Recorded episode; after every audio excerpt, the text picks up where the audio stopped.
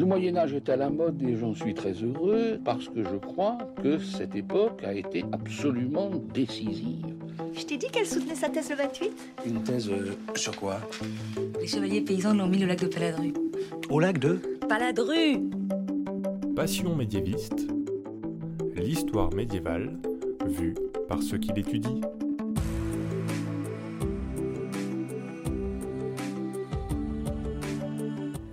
Est-ce que l'on sait tout du Moyen Âge? Et d'abord, qu'est-ce que le Moyen Âge? En fait, il y a autant de réponses que de médiévistes. L'histoire est une science en mouvement, on découvre et redécouvre constamment de nouvelles choses qui redéfinissent certains sujets que l'on pensait archi compris et connus. Dans cette émission, nous nous intéresserons à comment l'histoire médiévale est étudiée aujourd'hui par des jeunes chercheurs et quels sont les sujets qui les intéressent pour vous donner envie d'en savoir plus et pourquoi pas donner de l'inspiration aux futurs chercheurs. Histoire sociale, économique, religieuse, littérature médiévale, autant de sujets que nous explorerons. Excuse-moi, mais il y a des gens que, ça intéresse?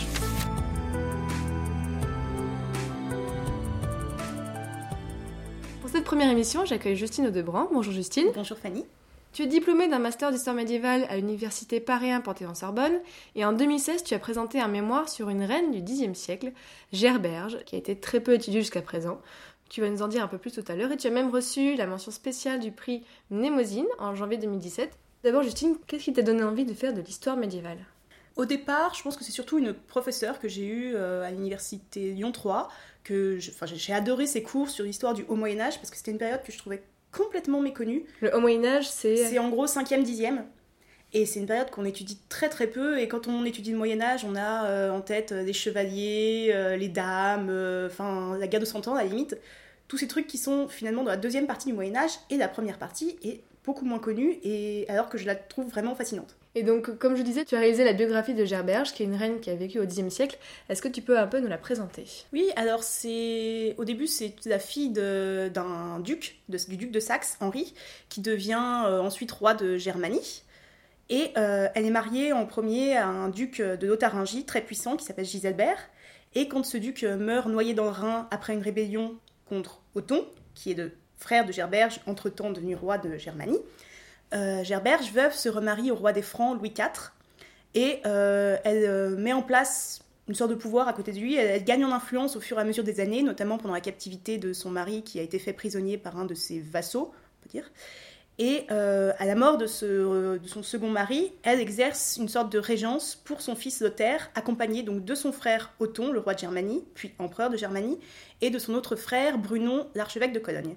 Et euh, à côté de ça, son autre sœur est mariée à Hugues le Grand, le père du Capet, et euh, elle est veuve aussi à peu près en même temps que sa sœur, et il y a une espèce de confédération familiale qui se met en place, dans laquelle euh, Gerberge a un rôle assez important et devient en quelque sorte une femme de pouvoir qui exerce, je dirais pas la réalité du pouvoir, parce que c'est pas le cas et qu'elle est en partie manipulée par ses frères, mais elle a une vraie influence sur la vie politique du royaume pendant une dizaine d'années, autour des années euh, 950-960. En tout cas, moi, me voilà reine des Francs. Et ça, ça se fête. Qu'est-ce qui t'a donné envie de l'étudier? Alors c'est un plus ou moins un hasard, parce que j'avais fait un, un master au début qui n'avait rien à voir sur un autre sujet. Et euh, je suis allée voir ma directrice en disant voilà, j'aimerais bien quelque chose euh, sur l'histoire des femmes, ça m'intéresse, qu'est-ce que vous me proposez? Elle avait une liste de sujets, dont deux biographies de femmes, et j'ai trouvé l'aspect biographique très intéressant, dans le sens où bon, c'est un exercice qui me plaisait pour son aspect peut-être aussi littéraire. Euh, il faut savoir euh, comment organiser une biographie. Et aussi parce que euh, j'ai- j'aimais bien le côté un peu défi de comment reconstituer la biographie déjà de quelqu'un du Xe siècle où il y a peu de sources. Alors une femme, il y a encore moins de sources, et je trouvais ça vraiment intéressant de voir jusqu'où on pouvait aller dans la reconstitution de la biographie d'une femme du Xe siècle.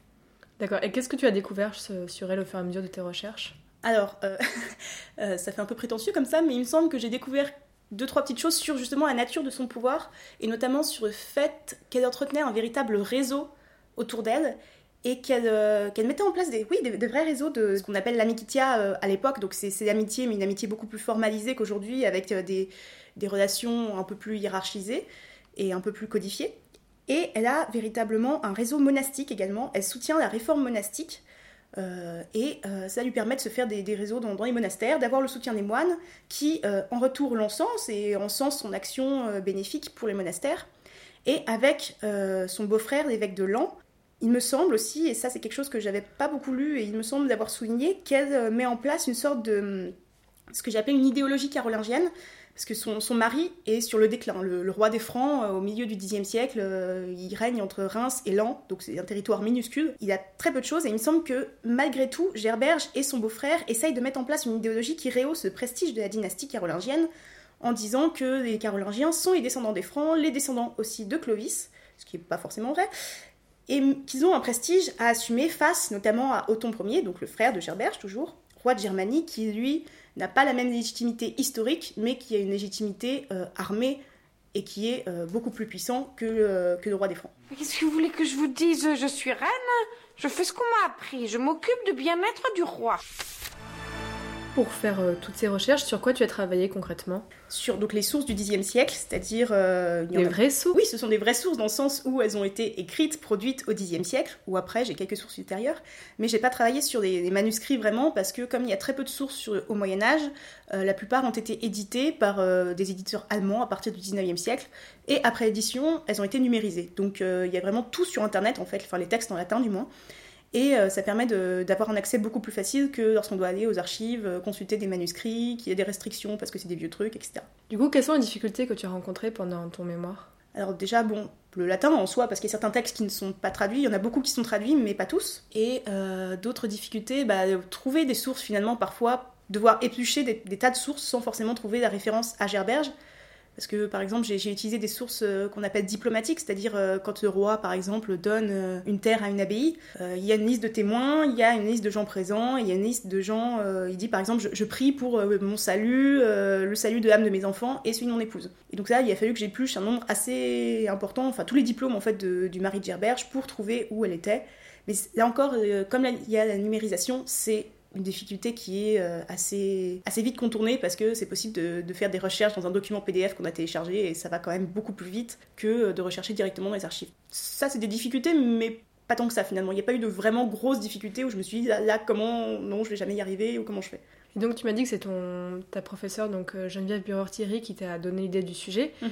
Et au cours de ton de tes recherches, comment elle t'a aidé je, je me rappelle d'un moment notamment où elle m'a guidée en me disant je ne savais pas si je devais prendre pour une biographie une perspective vraiment euh, purement chronologique. C'est-à-dire, on dit euh, telle année elle naît, ensuite machin. Et c'est elle qui m'a donné euh, l'idée, notamment, d'abandonner la perspective chronologique et de faire une biographie un peu plus éclatée par grand thème, entre guillemets. Et ça, je pense que c'est quelque chose qui m'a beaucoup aidé parce que ça m'a permis de développer d'autres axes de réflexion auxquels je n'aurais absolument pas pensé si j'étais restée dans, dans mon point de vue purement chronologique. Donc j'ai étudié tout d'abord dans une première partie de, la manière dont le pouvoir de Gerberge s'inscrit dans une évolution, dans l'évolution générale du pouvoir des reines au Xe siècle, parce qu'avec l'évolution de la société, les femmes ont plus de pouvoir, et les reines notamment, et on voit très clairement qu'entre les reines du début du Xe siècle et les reines de la fin du Xe siècle, il y a une, vraie euh, prise d'influence et une évolution de rôle auprès de leur mari, où leur rôle est peu à peu formalisé. Donc j'ai réinscrit Gerberge là-dedans, notamment en montrant que Contrairement à ce que pouvaient dire certains auteurs qui aimaient beaucoup Gerberge, c'était pas une reine plus exceptionnelle que les autres, elle était véritablement dans le, dans le courant de son époque. Ensuite, dans une deuxième partie, j'ai analysé euh, les relations de Gerberge avec euh, sa famille, donc avec ses frères et sœurs notamment, puisqu'il y a une vraie, la vraie mise en place de, cette confédération familiale dont j'ai parlé. J'ai étudié ses relations avec ses maris, comment, euh, comment elle les aide, comment parfois, pas elle se sert d'eux, mais elle intervient dans leur pouvoir et euh, elle gagne de la place à côté d'eux. Et ensuite, ses relations avec, euh, ses enfants, puisque c'est grâce à la régence finalement qu'elle devient euh, ce qu'on a pu appeler une femme de pouvoir. Dans une troisième partie, ensuite, j'ai étudié tous ces réseaux, donc ce dont je parlais tout à l'heure, ces réseaux humains, ces réseaux monastiques, et en gros, comment, comment elle utilise ces réseaux et comment elle utilise les ressources à sa disposition pour établir un pouvoir qui lui soit propre. Et dans une dernière partie, j'ai étudié euh, la postérité de Gerberge, donc comment des sources médiévales ultérieures euh, parlaient de Gerberge et comment évoluait son, image dans une perspective peut-être un peu plus littéraire. Voyez-vous, dame ou donzelle, commander les armées? Impur chaque mois, gros chaque année? Mes seigneurs, je vous le dis, la France est trop noble royaume pour tomber en grenouille et être remise à femelle. Les lys ne filent pas est-ce que ce style de démarche, c'est-à-dire euh, faire une biographie, se fait beaucoup dans la recherche sur le Moyen Âge actuellement? Alors Dans ce que j'ai lu, pas énormément. Bon, déjà parce que, toujours pour des problèmes de source, il n'y a pas beaucoup de biographies euh, de personnes du Haut Moyen-Âge. Mais par exemple, pour la biographie d'une autre reine du, Haut Moyen-Âge, qui est Brunehaut, euh, qui a été faite par Bruno du. Donc Brunehaut, c'est une reine de la fin du VIe siècle et du tout début du 7e. Il y a une perspective qui est purement chronologique, mais aussi parce que c'est plus logique finalement de faire comme ça. C'est un genre qui a été longtemps décrié euh, dans l'historiographie comme bah, comme une espèce de sous-genre euh, réservé euh, à des gens qui n'étaient pas vraiment des historiens, qui écrivaient pour un grand public dans le but de distraire et, euh, et pas de, de, faire de la véritable recherche. Et on a un peu vu ça comme pendant jusqu'aux années 80-90, je crois, comme oui, bah, un truc vraiment grand public, type Stéphane Bern qui va faire le portrait d'un grand personnage. Mais c'est pas ça, il y a aussi des perspectives véritablement historiques et de recherche dans la biographie.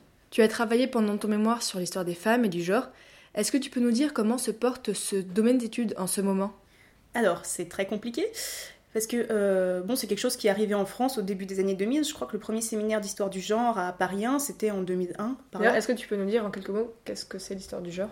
Alors l'histoire du genre, c'est étudier les relations euh, entre les hommes et les femmes et euh, comment euh, se construisent ces relations, comment... Mais ça, peut recouvrir des champs très très larges de l'histoire. Des femmes, euh, dire bah oui, des femmes ont eu une influence dans l'histoire, ce qu'on a eu longtemps tendance à masquer, mais ça peut être aussi des études sur qu'est-ce que c'est qu'être un homme, la masculinité, qu'est-ce que c'est qu'être une femme, comment ces rapports évoluent, etc. Enfin, de montrer finalement que que la place des femmes et des hommes, les uns par rapport aux autres, est construite socialement et qu'elle évolue au cours de l'histoire et en fonction des sociétés sur l'histoire des femmes au Moyen Âge, enfin moi je me suis inscrite, dans la perspective de ce qu'on appelle le queenship.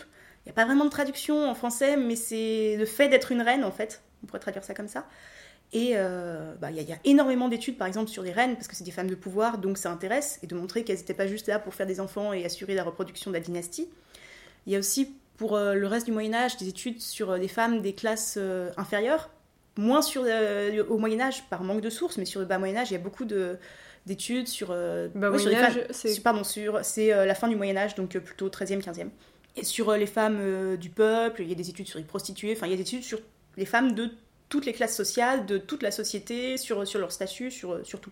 C'est un domaine qui est assez foisonnant mais qui a parfois du mal à s'imposer pour des questions pas forcément en rapport avec l'histoire. Et qu'est-ce que tu donnerais comme conseil à quelqu'un qui veut se lancer dans l'histoire médiévale aujourd'hui? Faites du latin, déjà, parce que c'est. Bah, la plupart des sources sont en latin, et sur la fin du Moyen-Âge, il y a des sources en ancien français aussi, bien sûr, mais il y a encore une grosse documentation en latin, et c'est vraiment quelque chose qui qu'il faut prendre en compte et qui, est une barrière euh, pour ceux qui ne connaissent pas. Mais c'est possible d'apprendre le latin au fur et à mesure et de commencer sans connaître le latin quand même, il ne faut pas avoir peur. Bah, il faut être passionné aussi, c'est clair qu'on ne fait pas ça euh, juste parce qu'on ne sait pas trop quoi faire, parce que c'est assez... C'est pas forcément gratifiant quand on est euh, perdu sous euh, 40 bouquins et qu'on ne sait pas trop où aller, il faut, vraiment s'y intéresser. Et puis euh, faites-le, c'est bien.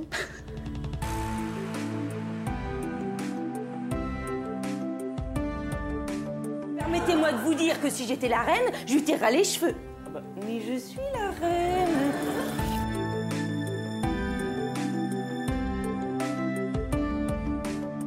Merci beaucoup Justine d'avoir euh, inauguré la première émission de ce podcast Passion médiéviste. Si le sujet du jour vous a intéressé, vous pouvez retrouver plus d'informations sur notre page Facebook et sur le compte Twitter. Le mois prochain, on va laisser un peu de côté l'univers royal pour explorer celui des dragons. Enfin, du coup, pas tout à fait parce que le dragon peut être aussi un symbole royal. Salut